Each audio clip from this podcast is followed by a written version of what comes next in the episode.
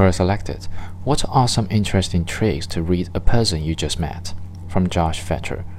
She brushes her hair. You say, Hey, I think there's something next to your eye.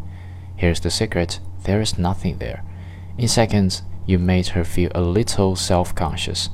If she brushes her hair again, then you know she's feeling even more self conscious. What's going on? She can't stop fidgeting.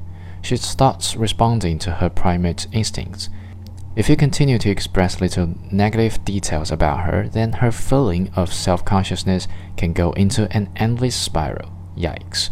If it does spiral, you know she doesn't have a high emotional IQ. Why? It's called grooming. When people feel self conscious, they brush their hair, scratch themselves, or fidget. At that moment, you have the upper hand.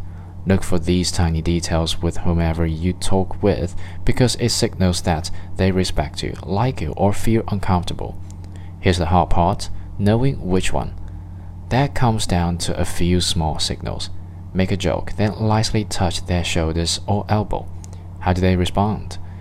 Do they laugh with you, continue to groom themselves, or simply smile? If they laugh or smile, then they like you. If they groom themselves without laughing or smiling, then they are uncomfortable. Why is this an important skill? If you analyze someone quickly, then you can make better decisions faster.